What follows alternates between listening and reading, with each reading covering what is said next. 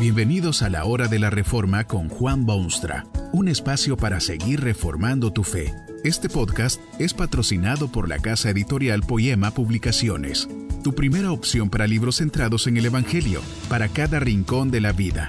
Para ver los nuevos libros de este mes, visita nuestra página www.poema.co. Ahora escuchemos a Juan Boonstra con el programa de hoy.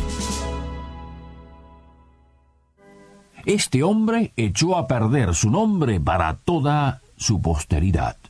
Hay muchos Pedros por ahí, hay muchos Mateos y hay Santiagos y hay Andréses y hasta hay unos cuantos Juanes, pero muy, muy pocos que lleven el nombre de Judas. Imagínese que en un diccionario de la lengua castellana encuentra usted la palabra Judas, así como palabra y no como nombre propio, y el significado es una transformación radical de lo que era originalmente.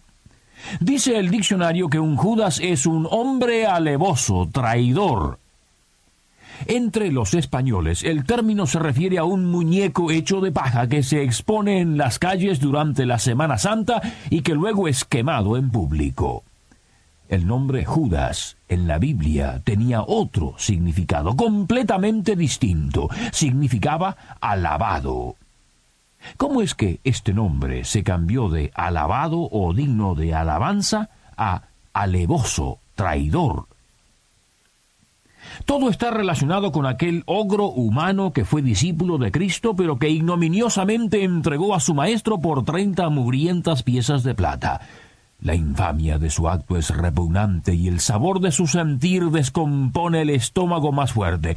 Fue incluido en el círculo privilegiado de los discípulos del Hijo de Dios se le dio puesto de eminencia y responsabilidad en aquel grupo porque era el tesorero oficial. Metió la mano ladrona en aquel tesoro para fines personales, se vio crecientemente desilusionado con el Cristo. Fue a los enemigos del Hijo de Dios y por una bagatela traicionó al que había venido a salvarlo.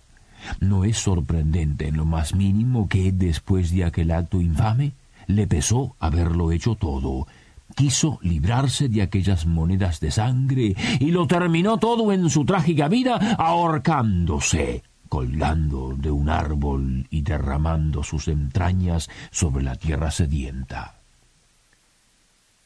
Usted sabe de Judas, el Iscariote, sabe lo que hizo.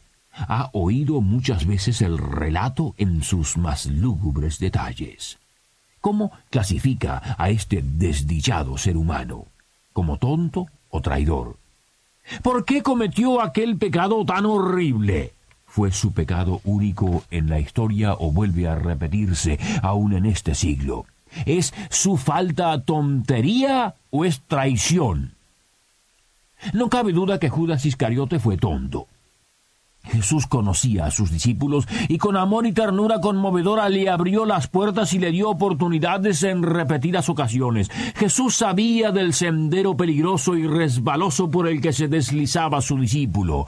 Quiso despertarlo a su realidad. Le dijo tres o cuatro cosas que eran como invitaciones a abandonar sus designios y abstenerse de aquel mal tan espectacular.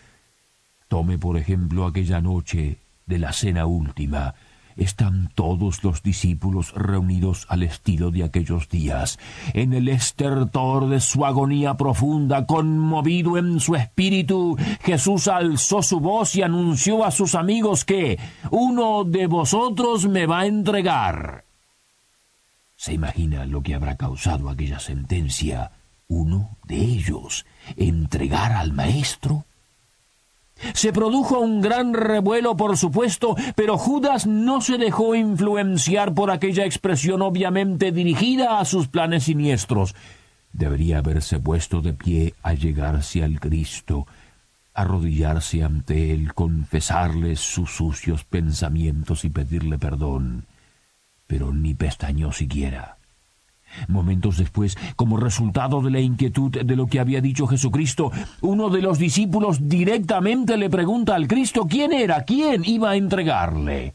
Jesús solo respondió que era aquel a quien él diese el pan durante la cena, y mojó el pan según la costumbre y tradición, y se lo dio a Judas Iscariote. Era como si estuviese diciéndole en la cara o susurrándole al oído que se volviese de sus planes, que se volviese sobre sus pasos y que buscase el perdón. Pero ocurrió justamente lo contrario, porque dice la escritura que, después del bocado, Satanás entró en él y luego salió, y era ya de noche. Asiaga y tenebrosa noche, por cierto, allá va el infame Judas Iscariote. ¿Lo juzga usted tonto o traidor? Muchos lo ponen en la categoría de los tontos. Dicen que este hombre fogoso, patriota en exceso de espíritu revolucionario, se vio completamente desilusionado por su jefe Jesucristo.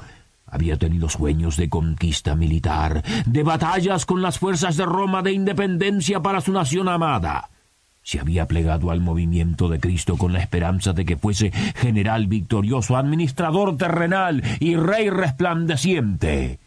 Cuando Judas llegó a la conclusión de que este Jesús no tenía interés en expulsar romanos o establecer tronos, su desilusión fue tan grande que decidió vender al fracasado. Esto lo hace tonto, tan tonto que no vio la realidad de las cosas y malgastó su tiempo.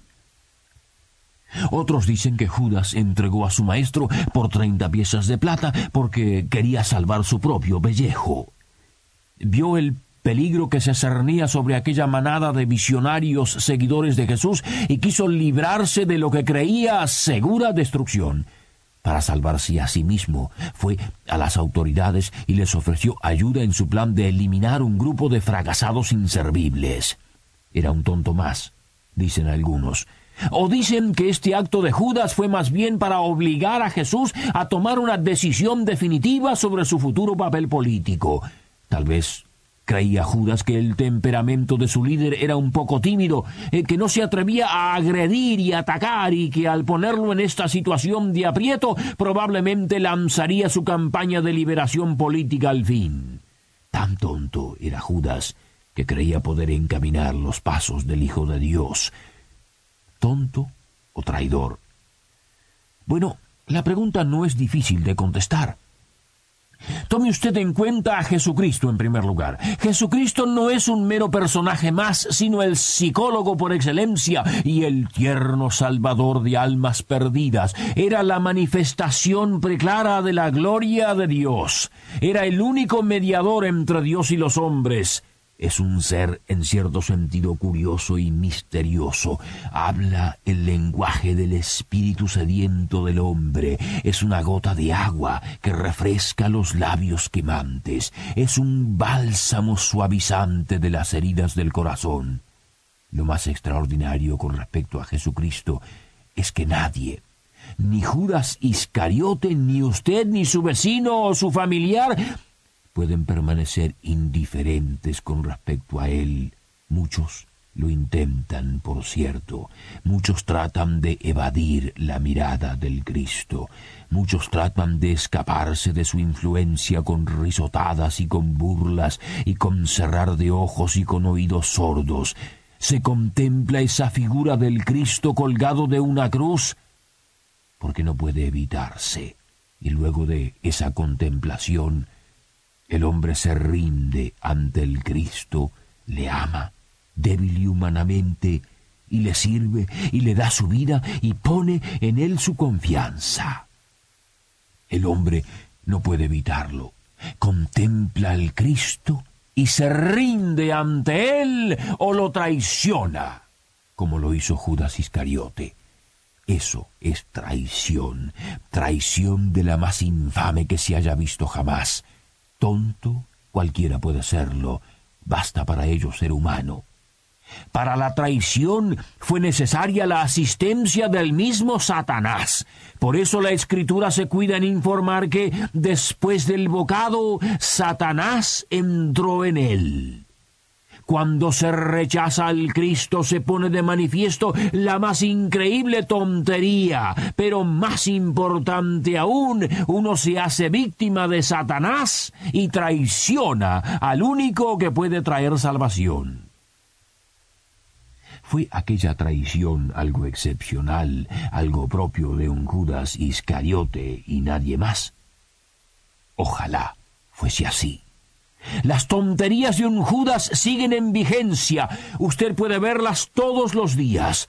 Los que no entienden a Jesucristo, los que creen que debería ocupar un trono en alguna parte, los que opinan que es un líder tímido, esas tonterías abundan. Pero lo trágico de todo es que las tonterías se transforman en traición Usted está hoy ante este Cristo que fue traicionado por uno de sus propios discípulos. Una decisión es inescapable. Así es Jesucristo.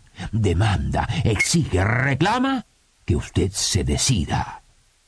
No sea tonto en esta disyuntiva. Hoy Cristo le ha sido presentado en términos claros y patentes. Recuerde que Judas Iscariote tuvo la misma oportunidad de ser tonto o traidor. Tonto fue ciertamente y llegó además a ser traidor. Qué triste, tonto y traidor. Que este mensaje nos ayude en el proceso de reforma continua según la palabra de Dios. Si quieres profundizar en la exposición bíblica, puedes buscar más recursos en www.poema.co. Allí encontrarás libros que te ayuden a entender la palabra de Dios y aplicarla a tu vida. Poema, el Evangelio para cada rincón de la vida. Nos vemos en el próximo episodio de La Hora de la Reforma con Juan Bonstra.